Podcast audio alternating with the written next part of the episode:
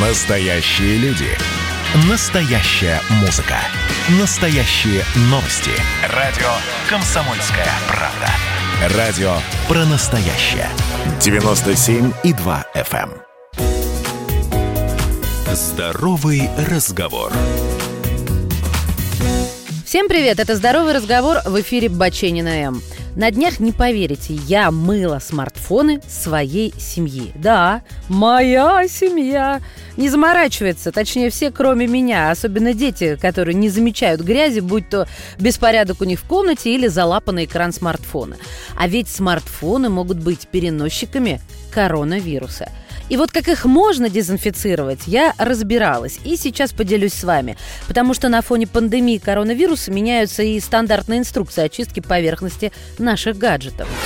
Для профилактики короны важно всегда держать руки в чистоте и не касаться ими своего лица, особенно в местах большого скопления людей. Однако как быть со смартфонами? Ведь сначала мы берем его теми самыми руками, а затем, прикладывая гаджет, касаемся им и лица, и даже рта. А смартфон, как и любая металлическая, стеклянная или пластиковая поверхность, действительно может быть переносчиком коронавируса. Если верить научным отчетам, то риск заразиться от контакта с предметами сохраняется до 9 дней. Для дезинфекции гаджетов Google и Apple обычно советуют использовать слегка мыльную воду, нанесенную на безворсовую ткань.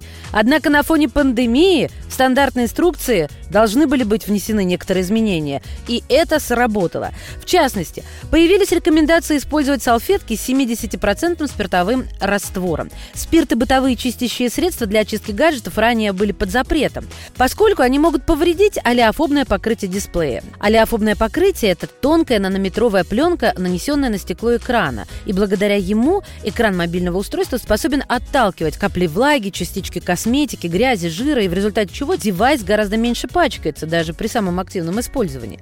Журналистка Wall Street Journal Джанна Штерн решила проверить, так ли это на самом деле. Она протерла дисплей iPhone 8 дезинфицирующими салфетками более тысячи раз и никаких изменений не заметила. Но не остановилась на этом. Далее Штерн нанесла на дисплей очиститель для, простите, унитаза с соляной кислотой в составе. Однако даже после пяти минут такой чистки с устройством все осталось в порядке. От отбеливателя также смартфон не пострадал. И только после жидкости для снятия лака, который содержит ацетон, олеофобный слой действительно пострадал, хотя смартфон продолжал работать. Такие испытания позволили сделать вывод, что на самом деле антижировое покрытие не так-то просто повредить.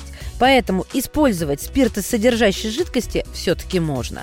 Такого же мнения, кстати, придерживаются и микробиологи, которые рекомендуют протирать устройство салфеткой, смоченной раствором спирта и воды в соотношении 40% спирта и 60% воды.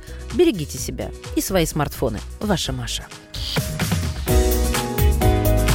Здоровый разговор.